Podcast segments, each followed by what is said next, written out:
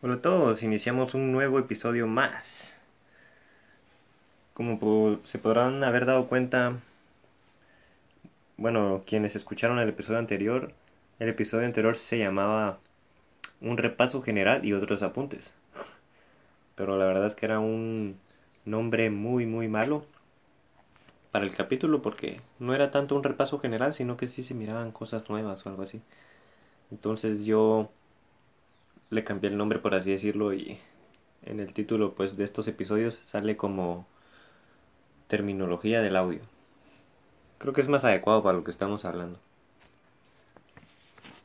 Y bueno, entonces hoy vamos con la segunda parte o el segundo episodio de este de este capítulo que está pues lo que va va bastante bueno, información bastante buena muchas cosas a lo largo de este libro han sido así como que lanzadas, o sea, no son... Uy. No es como que la explicación más profunda, pero... Pero es bastante buena. Nos es útil. Y bueno, entonces... Ahorita corresponde hablar sobre los tipos de, de transductores y sus cortes de frecuencia sobre los monitores y el cableado de sonido. Entonces empecemos con lo que continuaba, que son los tipos de transductores y sus cortes de frecuencia. Los hercios, o sea, los hertz, son el número de ciclos completos, entre paréntesis estado negativo positivo, que realiza una forma de onda en un segundo ante la nota grave de 100 Hz, como el cono woofer vibra adelante y atrás 100 veces por segundo. El margen de frecuencia audible para una persona joven comprende de 20 a 20.000 kHz. Perdón, a 20 kHz. Y como podrán... Así bueno, al envejecer, nuestra capacidad para recibir las frecuencias más altas cae a los 17-18 kHz mientras que el daño de una excesiva exposición al ruido puede, provocar una ausencia auditiva en torno a los 4 kHz. Ah, interesante. O sea, es más probable que nos quedemos sordos en torno a las frecuencias de 4 kHz que a las de que a las más altas o a las más bajas. Y, es 4 porque eh, la respuesta en frecuencia de nuestro oído por ahí es algo alta, entonces esos sonidos los escuchamos más altos. Y bueno, problemón, ¿verdad? Hay que cuidar nuestros oídos, ¿eh? En especial a nosotros los que ya sea hacemos música o trabajamos en audio, en cualquier rama, pues tenemos que cuidarlos bastante. Dice, teniendo en cuenta la explicación de los hertz, existen diversos tipos de transductores en función de la capacidad para representar las frecuencias. El Twitter.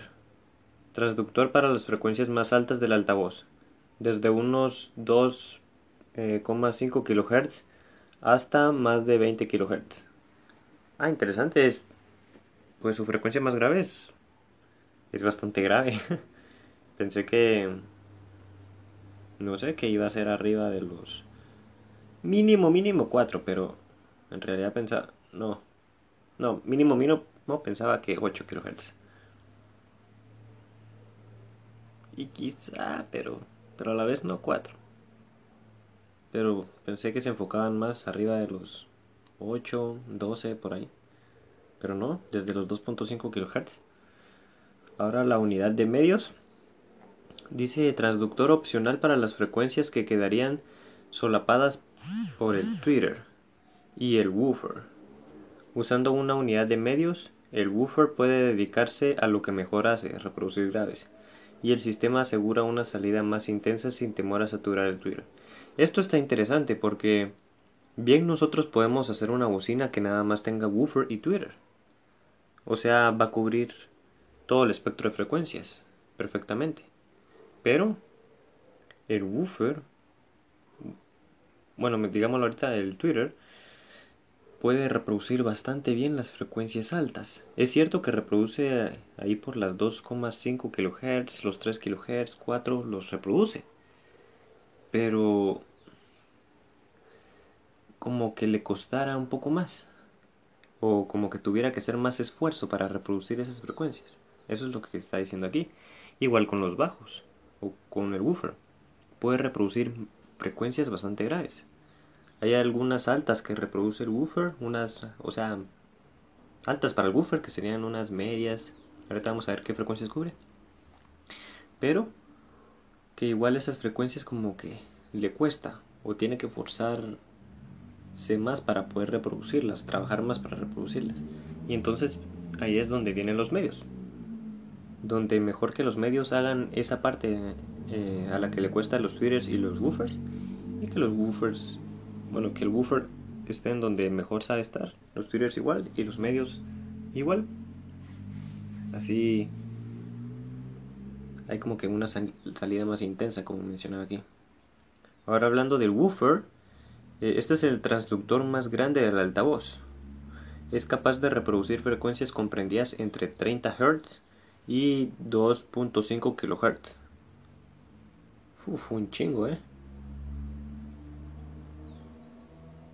El woofer hace un chingo, eh. O sea, llega bien alto.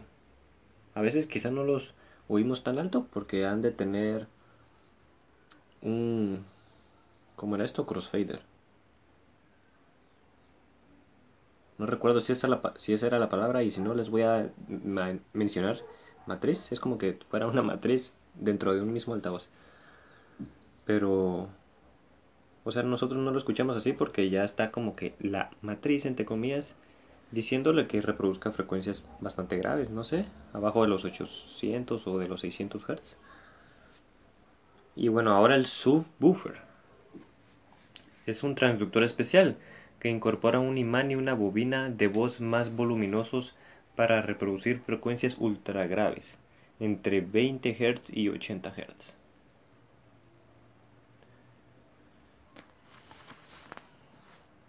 Chilero y nos sale una un gráfico o una imagen de un par de monitores o bocinas en la que una tiene nada más un woofer y un tweeter y la otra tiene el woofer y el Twitter, pero también tiene unos medios. Entonces, el que tiene dos se le llama sistema de dos vías y el que tiene tres se le llama sistema de tres vías. Yo he oído que por ahí dicen que, que los de dos vías, o sea, llegan a ser igual a los de tres. O no les no les hacen pelea o no sé cómo decirlo.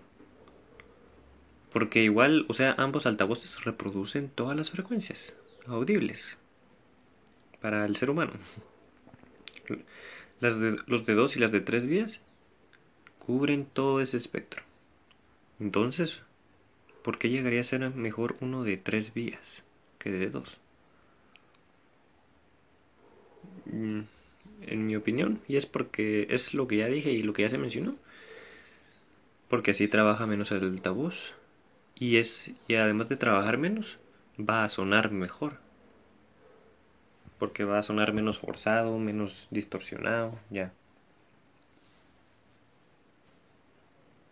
Entonces dice, antes de reproducir la señal musical mediante un sistema de varias vías, Primero hay que dividirla con una red de filtros paso alto o paso bajo, eh, conocida como crossover. Sí, aquí sabe, crossover, eso era algo que quería decir antes, pero no se me venía la palabra.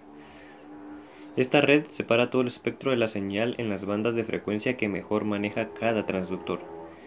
¿Ya vieron? En las bandas de frecuencia que mejor maneja cada transductor. Esto es importante para que trabajen cómodamente los transductores. Si el crossover no incluyera el filtro de paso alto para proteger el Twitter, podrías desgarrar su delicado diafragma y quemar su bobina cuando tuviera que reproducir unos graves potentes. Para no, para no dañar el comportamiento del Twitter, hay un filtro paso bajo que corta la señal, pero no las frecuencias más bajas, perdón, así, pero no las frecuencias más bajas que irán al woofer. Los filtros de cruce no bloquean las frecuencias superiores o inferiores a sus puntos de corte. Así que siempre se solaparán, eh, se solaparán frecuencias, compartidas por ambos transductores con desigual respuesta en frecuencia. Para minimizar este efecto se emplean pendientes de filtro más pronunciadas. Interesante que sean más pronunciadas, pensé que iban a ser más suaves o algo así.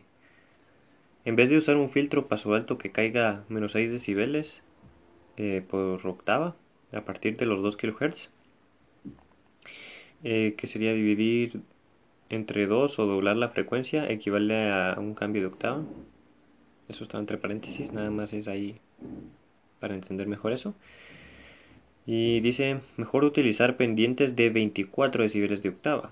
Así, en una mezcla que contenga frecuencias inferiores a 250 Hz, el nivel de la señal que pasa al Twitter será de menos 72 decibeles más suave, lo cual minimiza el riesgo de sobrecargarlo. Ah, está interesante. Yo ya mm, como que medio sabía que hacían esto, pero no sabía que la pendiente de corte del filtro era tan tan brusca, o sea, pensé que era un poquito más suave. Pero interesante. Y algo, un comentario que se me fue, se me fue a mencionar al principio. Que está mal, mal aquí en el libro. Porque nos dan la explicación supuestamente de los hertz. Porque dice los hertz son el número de ciclos completos que realiza una forma de onda en un segundo. Y eso no es así. O sea, bueno, aunque tal vez sí. O sea, sí y no. Porque esa definición es más adecuada para la frecuencia. Es cierto que la frecuencia se mide en hertz. Pero no por eso los hertz son eso. La frecuencia es eso. La frecuencia es el número de ciclos completos. ¿Cuánto es el número? Ah, bueno, eso ya va a ser los hertz. Pero la frecuencia son, digamos, esos ciclos de onda en un segundo. y también nos sale después un diagrama de, con el desglose de los filtros paso bajo y paso alto que componen un crossover de dos vías. Bueno, entonces ahora hablemos de los monitores. ¿Cuánta potencia necesitas? Comprueba las especificaciones de un par de altavoces pasivos y fíjate en la sensibilidad. Por ejemplo, 89 decibeles y sale una arroba, no sé de qué ser la arroba. 89 decibeles a, digamos un watt RMS slash M ha de ser metro. Un watt RMS por metro. Eso significa que el altavoz producirá 89 decibeles a un metro de distancia con un solo watt de potencia RMS. Así. Eh, no está mal, dado a que el nivel de escucha recomendado durante 8 horas es de 85 decibeles. Para el menor, para el menor aumento de volumen, más 3 decibeles, dobla la potencia del amplificador según esta tabla. Ok, nos sale una tabla donde un watt es como que es como que fuera igual, digamos, a 89 decibeles por metro. 2 watts son 92 decibeles por metro, 4 watts 95 decibeles por metro.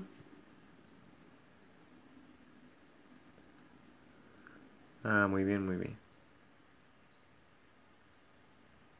Así sí. Bueno, eh, 8 watts. Estaba viendo algo. 8 watts RMS, 98 decibeles por metro. Vemos como cada vez va subiendo 3 decibeles al momento de duplicar la potencia. O sea, los watts. Aquí duplicamos los watts de nuevo, serían 16 watts. Y llegamos a 101 decibeles. Luego 32 watts, 104 decibeles, 64 watts, 107 decibeles, 128 watts, 110 decibeles y 256 watts, 115 decibeles. Ah, interesante. Interesante la relación. Pero, pero digamos, esta tabla es en caso de este altavoz que nos ponen de ejemplo. O sea, no va a ser así en todos los altavoces.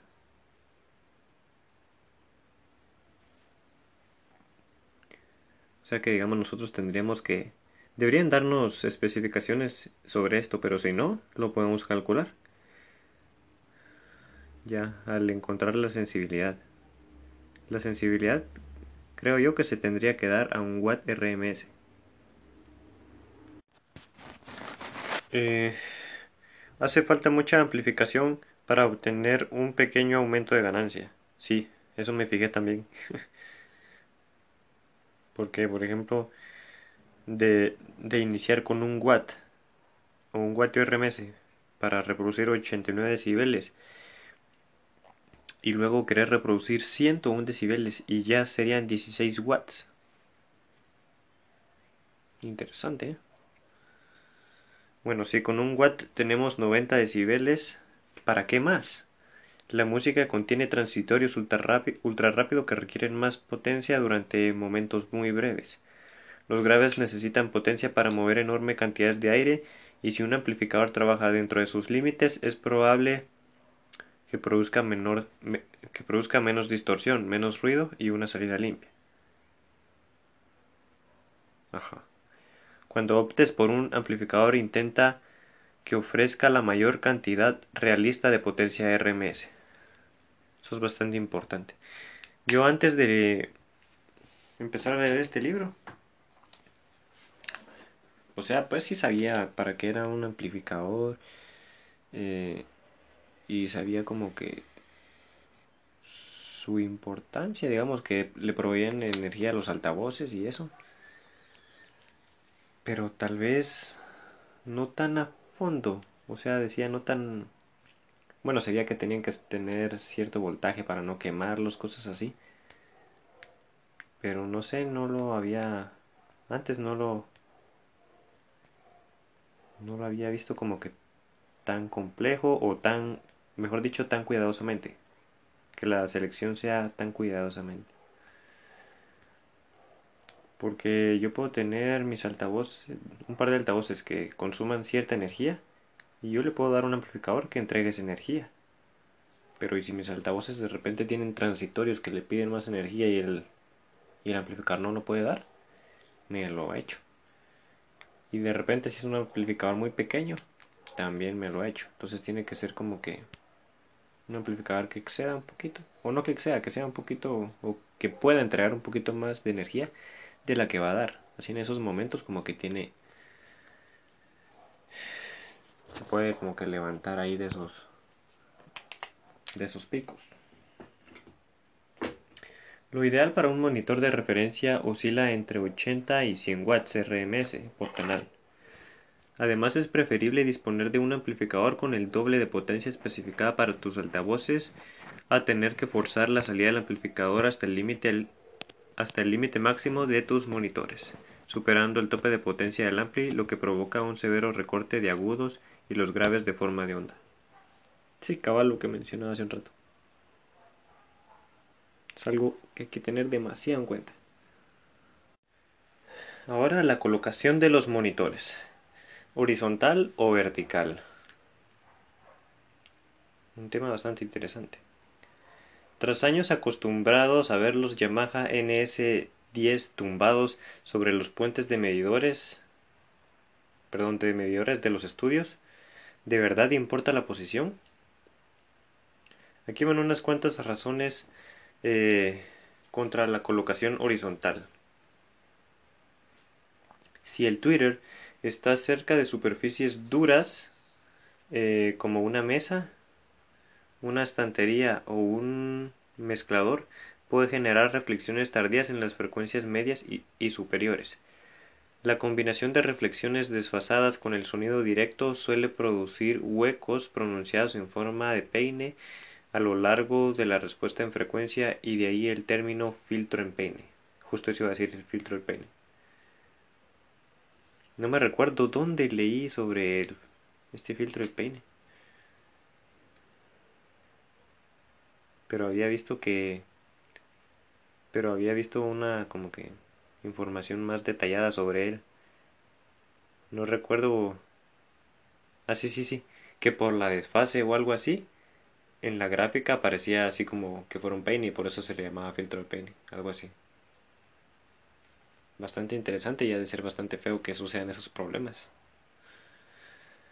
Si te colocas justo enfrente de una caja vertical, eh, la distancia que recorre el sonido desde los dos conos hacia tus oídos no se modifica sobre una zona de escucha bastante amplia. Cuando la caja está en horizontal es más fácil que estés más cerca de un cono que del otro. En el punto de encuentro, los conos eh, donde comparten sonidos cercanos a la frecuencia de cruce. Las ondas sonoras independientes se combinan algo desfasadas. La longitud de onda de la frecuencia de cruce de 3 kHz será de 11 centímetros.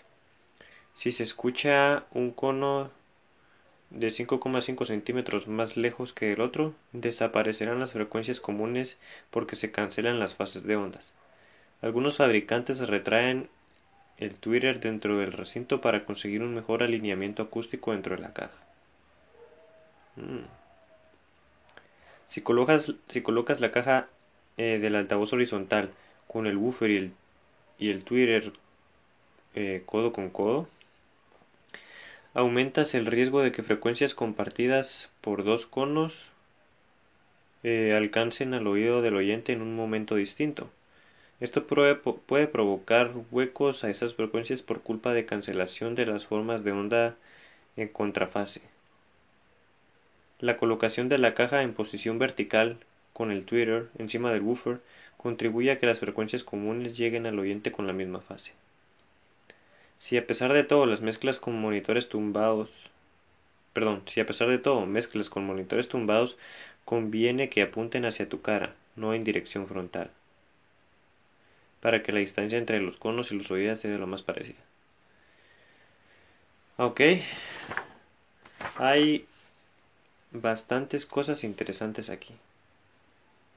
Yo los prefiero verticales. Pero yo no veo tanto, sí hay problema, pero no veo tanto problema con que estén horizontales. Porque prácticamente es lo mismo. O sea, nuestro oído. Nuestro oído es circular, no es rectangular. No importa cómo pongas el altavoz, nuestro oído circular no va a detectar si un altavoz está girado o no. En ese, desde ese punto no afecta nada. Pero en lo que sí creo que afecta, o sea, digamos si los tenemos horizontales y nos movemos así de derecha a izquierda, sí, van a haber problemas. Hay que, hay que estar uno perfectamente en el centro y no se tiene que mover. En cambio, si estás vertical, te puedes mover un poquito más. O sea, no es, no es como que te hagas para un lado y ya se perdió un montón. Pero ese problema también puede pasar es, con los altavoces verticales. Pero sería si uno se moviera de arriba para abajo, así como que si se estuviera sentando y parándose a cada rato, algo así.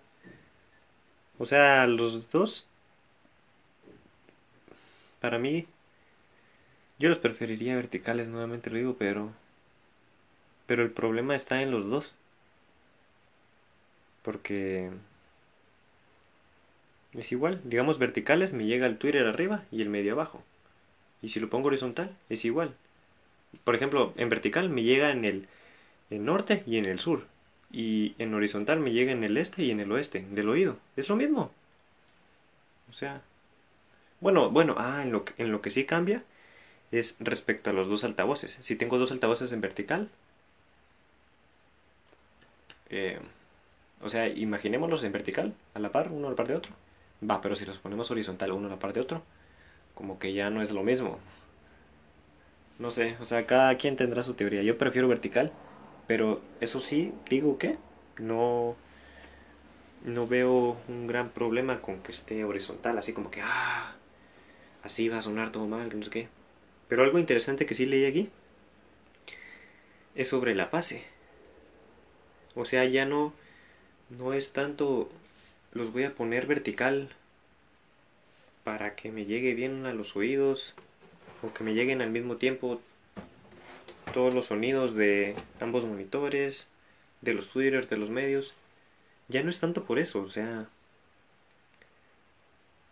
la fase es más problemática, o sea, uno puede decir, ah, horizontales, ah, sí, me va a llegar uno 0,0001 segundo o un milisegundo 0,111 milisegundos más tarde que la otra bocina. Sí, la diferencia en tiempo es demasiado pequeña, que yo personalmente diría que no es tanto problema. En serio, así que no es tanto problema. En cuestión del tiempo. Pero eso afecta bastante la fase. Entonces ahí es donde yo sí le doy el punto em, a favor. O sea, a los verticales. Porque es, es cierto, o sea, puede ser un tiempo tan mínimo pero igual sigue siendo tiempo y eso provoca una desfase. Y lo peor, o sea, la fase todavía no sigue siendo como que el mayor problema, lo peor es que al suceder eso ocurren problemas de cancelación. Y ahí ahí sí es un gran problema, esto es problema, o sea, ya no es que te llegue una señal antes que otra, sino más bien que esa señal nunca te va a llegar porque se va a cancelar en el tiempo. Entonces, está interesante esa conclusión. Solo por esa conclusión yo ya me tiro a los verticales. Que ahí también puede suceder ese problema, claro que sí. Pero con... Pero es muy difícil que pase. Por lo mismo que nosotros somos personas verticales, estamos paradas, o sea, no, no vamos a estar saltando ni cambiándonos de altura. Lo más probable es que nos cambiemos de lado a lado, pero de altura no vamos a cambiar. Entonces, por eso verticales nos llegan, nos llegan bien. Y entonces hay que, hay que quedarse con eso principalmente, que, que hay, faz, hay desfase en los horizontales, pero lo peor aún se podría decir es la cancelación. Y bueno, entonces sería el último subtema, el de ahora que es el cableado de sonido. Cuando vayas a soldar cables con conectores, debes determinar la polaridad correcta de cada conector, o si no, la señal de audio estará fuera de fase.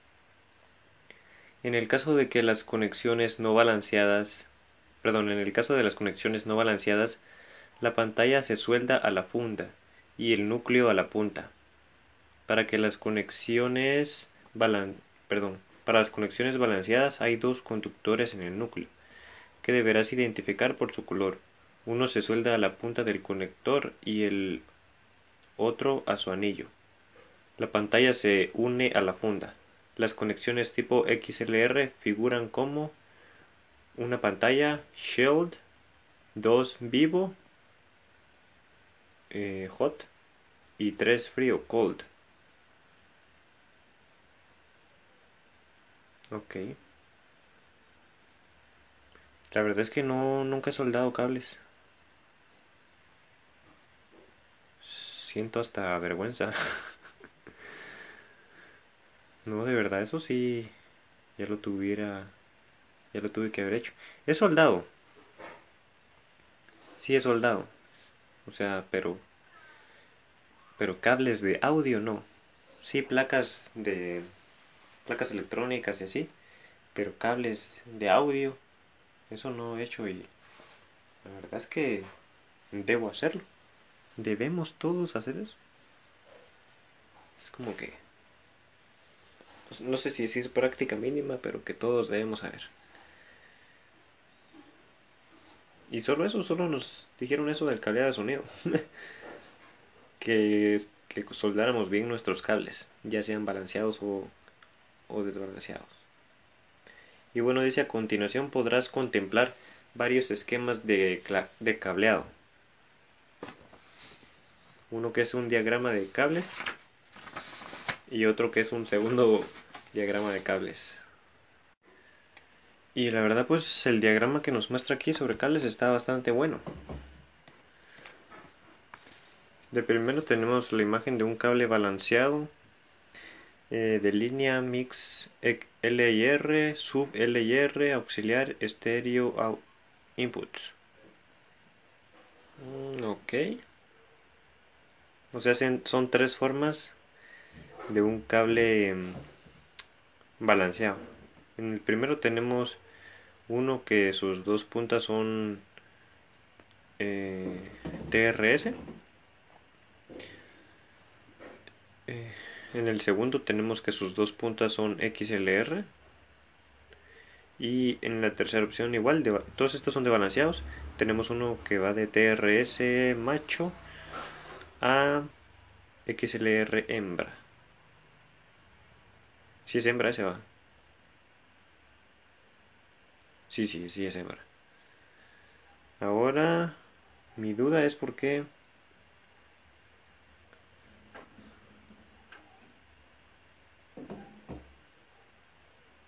Bueno, espérame, espérame, espérame. Ah, no, no, no, perdón, este es, es macho. O sea, todos los conectores que nos salen aquí son machos.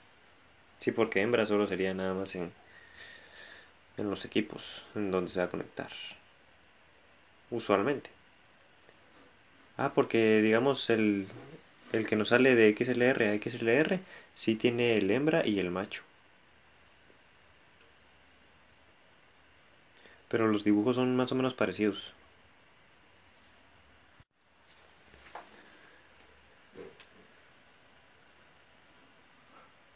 Ok. me, me quedó confusión así como que cuál era el hembra del XLR y cuál era el macho. Que yo recuerdo el macho es el que tiene los pines, o sea, al aire, digamos, y el hembra no, porque en el hembra es en donde se mete. Bueno, ahora lo que sí no me apareció aquí y que no sé si me... No, no, está bien. Olvídenme, acabo de tener un lapsus de confusión. Luego tenemos imágenes sobre cables desbalanceados. Uno que va desde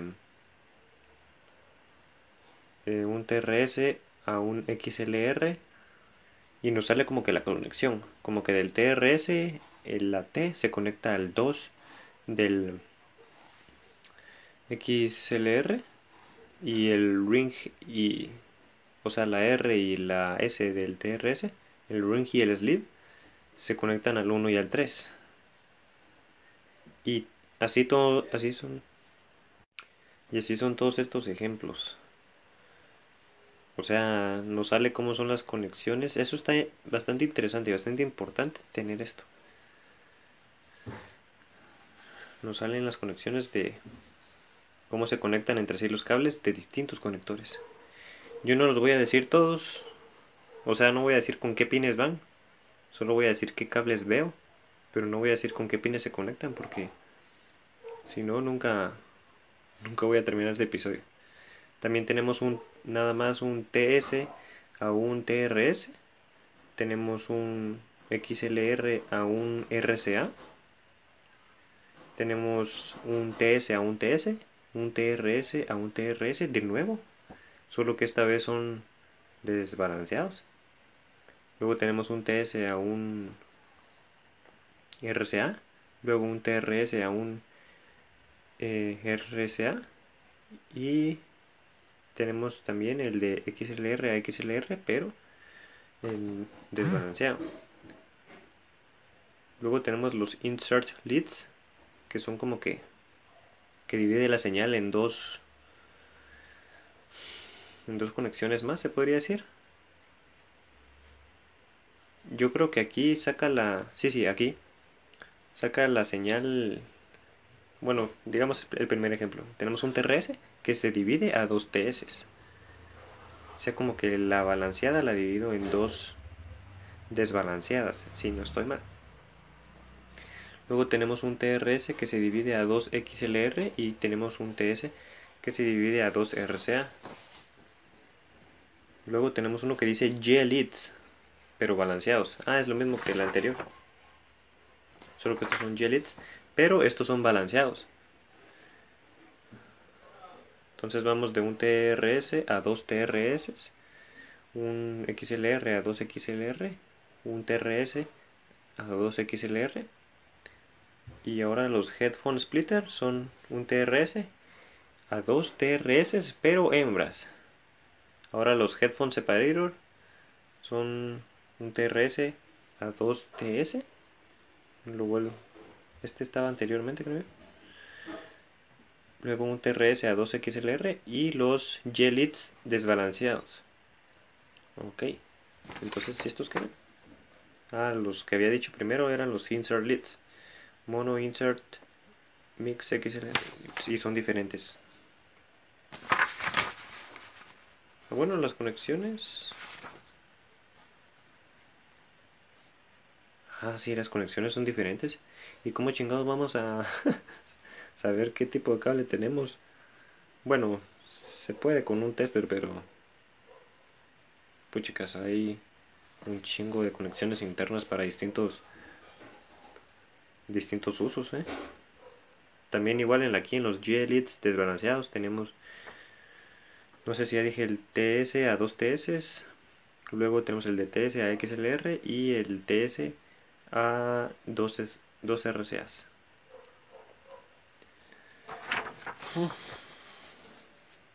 Bastantes, ¿eh?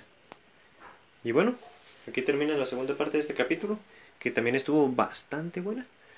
Tuvo información ahí bien sabrosona.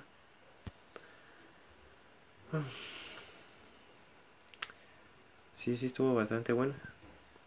Entonces nos vemos. Aquí termina y nos vemos mañana con el episodio de mañana. Redondando ahí. Que se llama ¿qué? Imprescindibles. ¿Por qué se llama así? No sé. Los voy a dejar con esa inquietud. El episodio de mañana se llama Imprescindibles. y no tengo idea por qué. Ya lo vamos a ver y entonces gracias por escucharme. Yo soy Javier Galve, Galvez. Bye bye.